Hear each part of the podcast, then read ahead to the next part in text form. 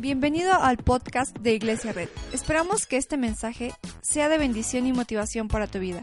A continuación, la palabra de esta semana.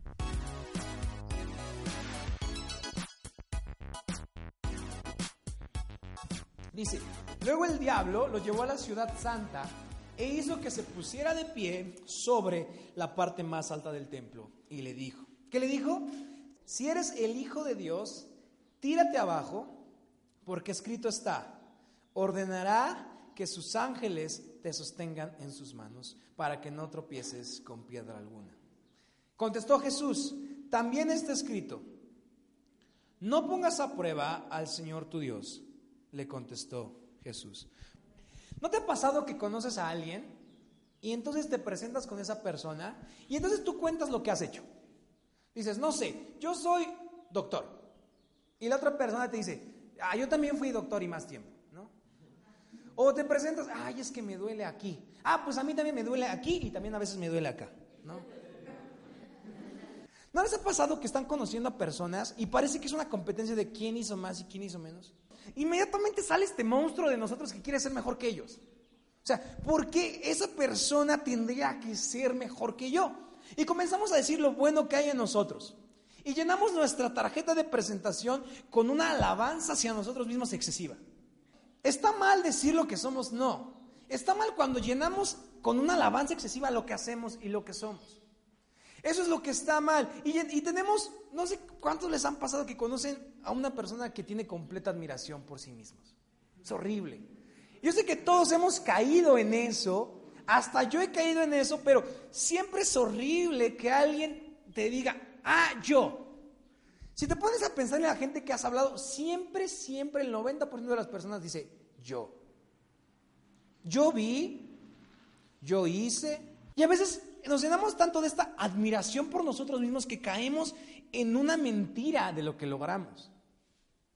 Y cuando alguien más logró algo mejor que nosotros, ¿qué pasa con el grueso de la población?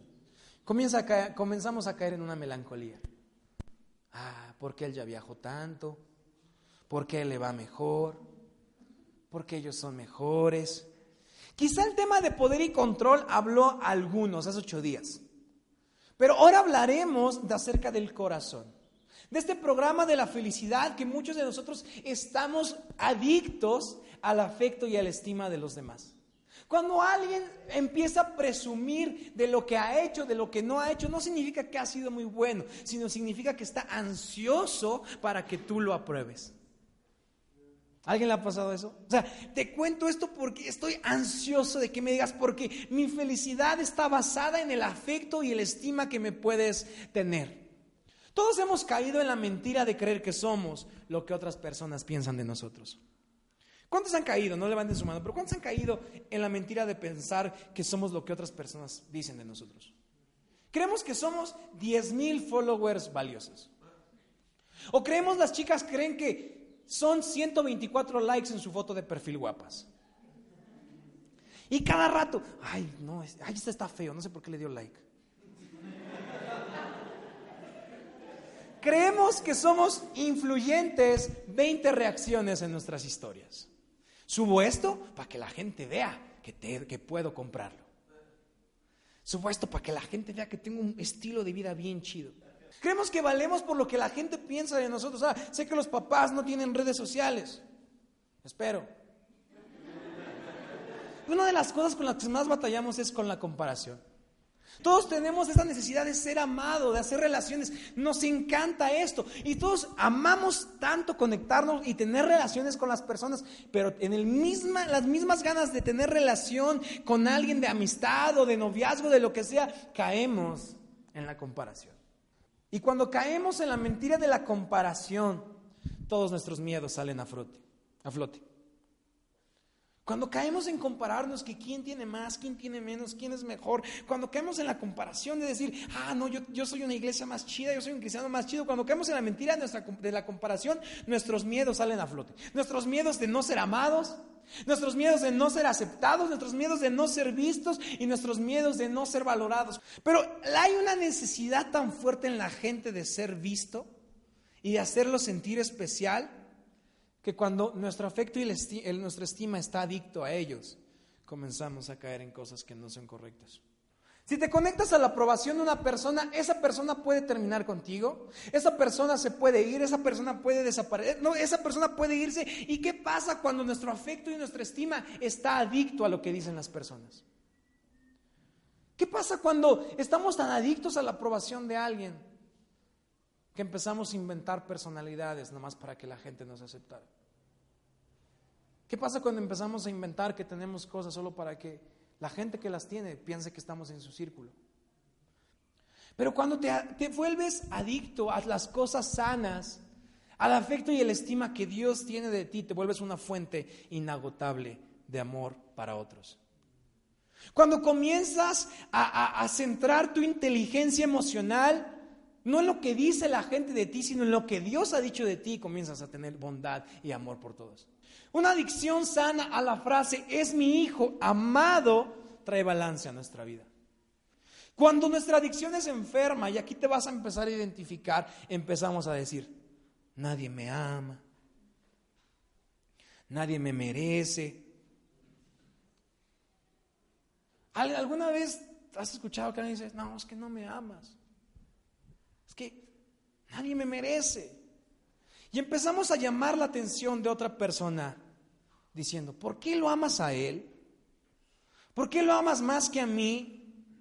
Y cuando empezamos a tener esa adicción enferma, comenzamos a hundirnos en una depresión. Porque cuando pensamos que somos lo que la gente piensa de nosotros, comenzamos a caer en una adicción para que esa gente pueda pensar eso de nosotros. Todas y cada una de nuestras historias, de nuestras publicaciones en Facebook, de Facebook es para que la gente piense algo que probablemente no somos. Y cuando esta adicción es alimentada enfermamente, incluso hay gente que puede atentar contra su vida. Ahora, si tú lo has hecho, no te estoy juzgando, no quiero que te sientas juzgado. Si tú lo has, tú lo has hecho, has caído en esta, estas ganas de decir, nadie me ama, no vale la pena vivir y has intentado algo en tu contra, déjame decirte algo. Lo que la gente dijo de ti no es cierto. Pudo haber determinado un día o dos días un error lo que hiciste, pero lo que tú vales es lo que Dios dice de ti. Y lo que Dios dice de ti está escrito. Cuando, tus, cuando dejas que tus sentimientos se llenen de comparación, comienzas a llenarte con melancolía y vergüenza. Porque no importa qué tan bueno seas, no importa cuánto dinero tengas, no importa cuántas cosas pudiste comprar hoy, siempre hay alguien que tiene más que tú, ¿cierto o no? Siempre, siempre. Siempre está el primo incómodo que le va mejor. o sea, tú te fuiste a la Trinidad y él se fue a Cancún, ¿no? Y tú dices, ¿por qué? ¿Por qué? Cuando comienzas a llenarte de vergüenza y de temor, comienzas a realizar cosas que no son sanas. Porque cuando comenzamos a realizar cosas que no, son sanas, queremos asegurarnos la devoción y el amor de los demás. Pero ¿de qué sirve asegurarnos el amor de todos, de otras personas, si las personas a las cuales le estamos entregando devoción también necesitan ser amados? ¿De qué sirve que nos entreguemos completamente a alguien y quiero que me veas que soy chido, quiero que me veas que soy fuerte? ¿Qué pasa con eso? El enemigo se puso, el enemigo le dijo a Jesús, ponte aquí y aviéntate. Porque los ángeles van a sanarte, van a salvarte.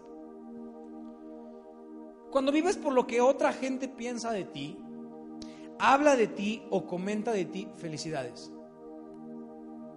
El diablo te tentó y el diablo ganó. Imagínate Jesús ahí así como de, el enemigo, a ver, ven, párate acá. Jesús como, ¿qué? Va, Aviéntate. Y Jesús así como de, ¿por qué? ¿Para qué? ¿Acaso no dice la Biblia, dice el enemigo, acaso no dice la Biblia que los ángeles vendrán a salvarte? Y ese versículo fue tomado de, fuera de contexto. Pero imagínate si Jesús hubiera dicho, es cierto, vamos a probar si soy el hijo amado de Dios. Porque si soy el hijo amado, si me aviento, los ángeles vendrán a salvarme. Porque hace unos 40 días, cuando fui bautizado, decía Jesús, cuando fui bautizado, el Espíritu Santo apareció y dijo, este es mi Hijo amado. Y estoy feliz con él. Y el enemigo era que quería así, aviéntate, aviéntate, imagínate qué espectáculo, ¿no? Imagínate el espectáculo así todos viendo, ay, es Jesús, no, es Superman, no sabemos, no, yo creo que todavía existía Superman, ¿no? Pero es Jesús, está aventando, imagínate el espectáculo que el enemigo quería ocasionar solo para demostrar. ¿Cuántas veces queremos que Dios haga un espectáculo para demostrar que nos ama? Cuando el espectáculo para demostrar que Dios nos ama se hizo hace dos mil años y fue en una cruz. Y de repente Jesús dijo, no, escrito está, no tentarás al Señor tu Dios. Si hoy estás viviendo por lo que otra gente piensa de ti, habla de ti o comenta de ti, si hoy tu felicidad es Instagram, si hoy tu felicidad, es Facebook, si hoy tu felicidad es lo que las señoras de la tortillería piensan de ti, déjame decirte algo. Decidiste vivir para que la gente hablara de ti. Decidiste vivir para que la gente te admirara a ti. Decidiste vivir para que la gente te siguiera a ti. Y no decidiste vivir para que la gente siguiera el reflejo de Jesús en ti. ¿Qué sigue la gente en ti? ¿Tu show? ¿O sigue el reflejo de Dios en ti? Me encanta porque todos están aquí, no están siguiendo el show. No están siguiendo las luces, no están siguiendo el grupo de alabanza. Todos estamos siguiendo el reflejo de Jesús que se ve en esta iglesia. Todos estamos siguiendo el reflejo de Jesús que hay en este lugar. Cuando caes en la adicción de ser amado por los otros, cuando el tentador te dice algo, quiere que tomes un atajo. Pero sabes, a lo mejor hoy te está diciendo, Demuestra que eres su hijo amado. Dios te ama, a ver, demuéstralo. Pero cuando creemos que todo lo que hacemos no está basado en el show que puede decir la gente, sino está basado en una cruz donde Dios demostró su amor, entendemos que a lo mejor hoy nuestra vida no puede ser la mejor. Entendemos que a lo mejor nuestra vida está muy mal, pero Dios me ama y no voy a hacer más para probar su amor. ¿Qué tiene que probar Dios más que, que el amor? La Biblia dice porque de tal manera amó Dios al mundo. O sea, nos ha amado tanto que no necesitamos a alguien que nos diga que nos ama para sentirnos bien. Por favor, dime, es que necesito que alguien me diga que me ama porque si no me rompo y me quiebro. Necesito que alguien, necesito que alguien me diga que soy importante. Necesito que alguien venga y me dé un abrazo. Sí, lo podemos hacer como iglesia, pero lo más importante es que en esos momentos de depresión, en esos momentos de ansiedad y en esos momentos de soledad, digamos, aunque nadie venga conmigo a abrazarme, sé que el abrazo de Jesús ya estuvo en la cruz. Sé que el amor de Dios ya estuvo en la cruz. Cuando detenemos nuestra frenética vida de querer agradar a todos. Imagínate, estaba Jesús ahí. Órale, vamos, aviéntate. Le estaba diciendo el enemigo, muestra que eres su amado. Y en eso llegó una voz que le recordaba hace 40 días, seguramente ya en un estado un poco muy flaco, seguramente ya no estaba tan clara las cosas. Pero cuando todo estaba mal y cuando parecía que Jesús podía aventarse, comenzó a resonar en su oído una voz que le decía, es mi hijo, es mi amado y estoy contento con él. Y entonces Jesús nos demostró que de tener una frenética vida, de querer agradar a todos. Cuando detenemos nuestra frenética vida de querer agradar a todos, entendemos que Jesús nos ama. Entendemos que Dios nos ama. Jesús está forzando a, a, Jesús, Satanás está forzando a Jesús a un evento sobrenatural. Le está creando una necesidad artificial. Está obligando a dejar de confiar en el amor del Padre. A veces decimos, Dios, demuéstrame que me amas. Demuéstrame que tengo tu amor. Demuéstrame algo. A veces decimos, Dios, demuéstrale a toda esta gente que está hablando mal de mí. Que me amas. Demuéstrale que soy amado para alguien. Pero cuando estamos en este punto de caer y recordamos que somos los hijos amados de Dios, no hay nada, no hay nada, ni hay nadie que pueda expresarnos un amor más grande que el que Dios expresó en la cruz con su Hijo. Dios no necesita comprobarte que te ama. Dios no necesita mandar un unicornio volador para decirte que te ama. Dios no necesita arreglar tus problemas para decirte que te ama. Dios no necesita hacer algo extraordinario para decirte que te ama, porque el milagro más extraordinario ya lo hizo. Su hijo vino a la tierra. Lo trataron horrible. Fue crucificado. Pero tres días después resucitó para darnos salvación. Dios no necesita comprobar más su amor porque ya lo hizo. Ya lo comprobó. Y cuando te falte amor y cuando estés adicto a lo que la gente diga de ti, solo voltea a la cruz y podrás entender que el amor de Dios está ahí. Ahora, ¿cómo? Recuerden que hace ocho días la forma en cómo regresamos a nuestra identidad es por la, ¿se acuerdan? Por la quietud. ¿Cómo regresamos a esta ancla de amor? calmando nuestra frenética vida en la soledad. Mateo 6:6. Pero tú, cuando te pongas a orar, entra en tu cuarto, cierra la puerta y ora a tu Padre que está en lo secreto. Así tu Padre, que ve lo que se hace en secreto, te recompensará. Hasta ahí, hasta el 6 nada más. La forma en cómo regresamos a esta ancla de amor es en la soledad. Porque en la soledad no hay nadie, obviamente. En la soledad no hay nadie que nos diga somos buenos o somos malos. En la soledad solo estamos nosotros y el Padre. Si tú estás adicto a que la gente te ame, pero tú cuando te pongas a orar, entra en tu cuarto, cierra la puerta llora a tu Padre que está en lo secreto. Así tu Padre que ve lo que hace en secreto te recompensará. Cuando entramos en la soledad y en lo secreto del amor del Padre, cuando empezamos a buscarlo en lo secreto y en el silencio de nuestra soledad, comenzamos a pedirle lo que realmente necesitamos. Y cuando estamos en el secreto de la soledad, y estamos cerrando nuestra puerta, nos estamos alejando de todos y estamos volteando nuestra, nuestra vida de nuestro estrés y nuestra ansiedad de la vida, encontramos al Padre y cuando lo encontramos en la soledad, en la quietud y en el silencio, entendemos que nos ama.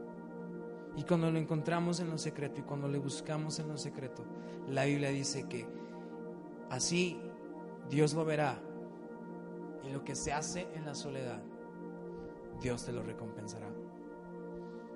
Quiero que vayamos a Lucas 5:15, por favor.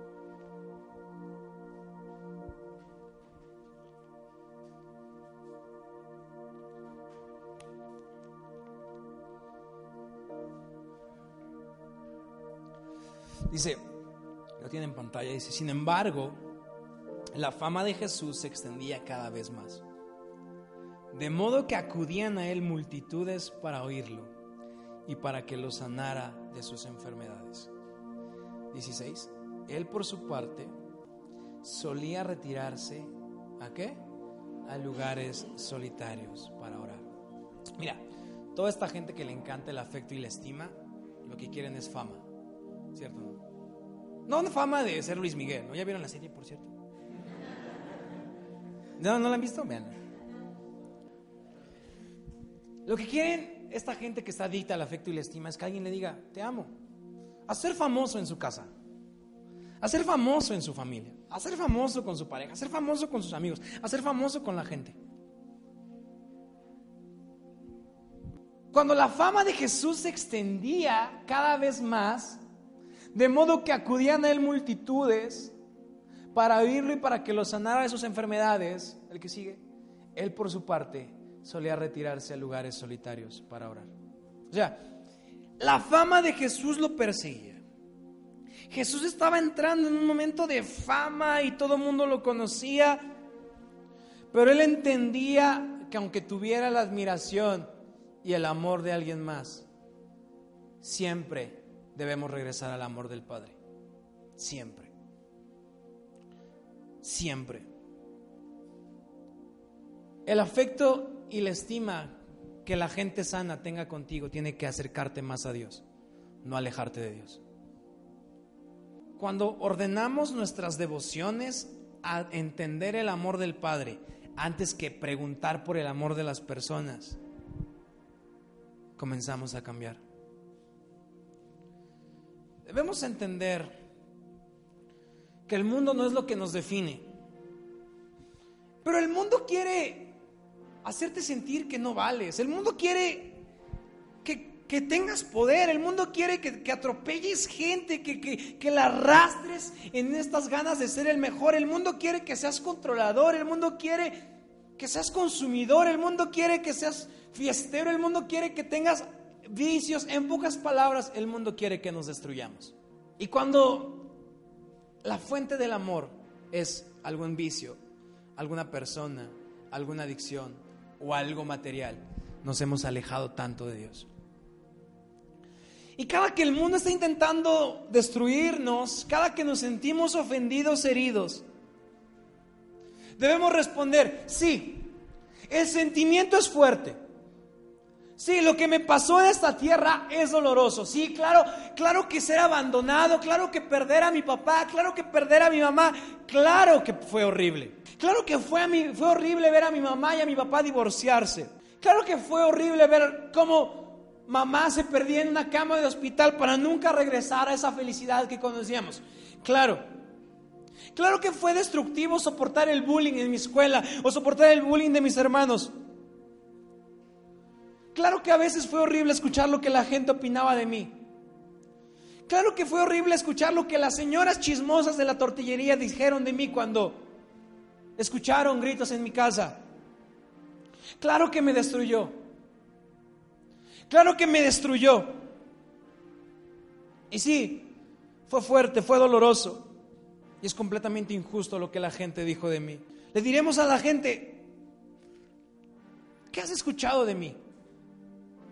Y la gente nos dirá, he escuchado que fuiste abandonado, me han dicho que no tienes papás, me han dicho que eres un mentiroso, me han dicho que eres un defraudador, me han dicho que eres lo que sea. Y voltearemos con la gente y le diremos, sí, quizás es cierto. Quizás se me destruyó la vida un tiempo. Pero, a ser verdad, nada de lo que escuchas es completamente mi identidad. Sí, solamente estás escuchando un episodio de mi vida pero no estás escuchando mi identidad completa. Y voltaremos con la gente y le diremos, sí, quizás soy madre soltera, sí, quizá sufrí de violencia, sí, quizá me abandonaron, sí, quizá fracasé en mi primer negocio, sí, cometí muchos errores, pero aunque ahora no lo sienta, y aunque ahora no encuentre la luz en este horrible camino que es este mundo, mi única ancla y mi única esperanza es que soy su hijo. Sí, hoy no tengo a nadie que me ame. Sí, confío en una persona. Pensé que por ser mi papá me iba a amar, sí, pensé que por ser mi mamá me iba a amar, sí pensé que por casarme con esa persona me iba a amar, sí pensé que por ser el padre de mis hijos iba a estar conmigo, me iba a amar, sí, lo pensé. Sí, pensé que, que la relación que tendría iba a ser lo que definiría el amor que siento en esta tierra, pero aunque fracasé, nada de lo que dice la gente es quien realmente soy, lo que, lo que, lo que soy es esas mismas palabras que Dios le dijo a Jesús cuando abrió el cielo, volteó a Jesús y le dijo, este es mi hijo, este es mi amado y estoy contento con él. No importa si falló, yo no le estoy diciendo, es solamente si eres exitoso te amo, si no, sácate para allá. No, es mi hijo, amado y estoy contento con él. Y aunque hoy esté fallando y aunque hoy estoy viviendo algo horrible en la tierra, sé que seré amado por la eternidad. Sé que seré amado por la eternidad. Y lo que me hizo daño aquí en la tierra, allá en el cielo, en sus brazos, no me hará daño. Y en los brazos de la eternidad descansaré por siempre. Y solamente quedarán recuerdos de lo que fue mi vida cuando la gente no me amó. Y bailaremos, como dice la canción, y bailaremos en su casa, como aquel niño que no se preocupa de nada porque sus papás tienen todo bajo control.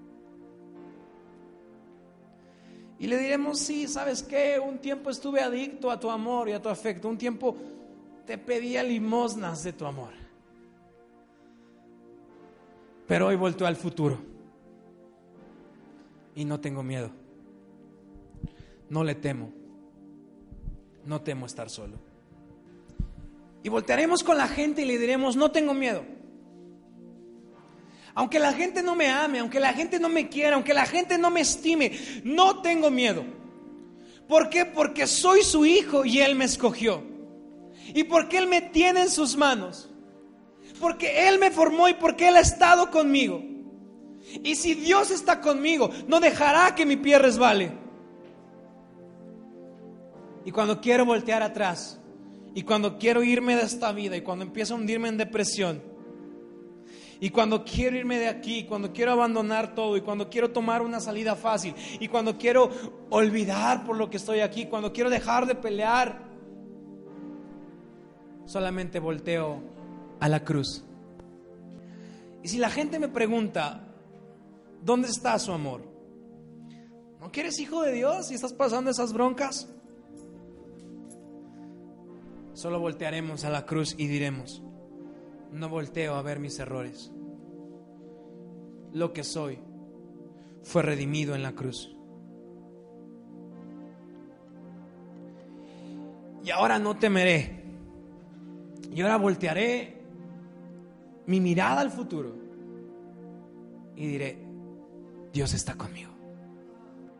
Y aunque la gente me diga que no voy a lograr nada porque no tengo todo, no tengo miedo de voltear al futuro porque el amor de Dios ya lo comprobó en la cruz. ¿Por qué no cierras tus ojos? Gracias por escuchar nuestro podcast. Te invitamos a conocer más de nosotros en nuestras redes sociales. Búscanos como arroba iglesia. Y si vives en Tlaxcala, no olvides visitarnos este domingo.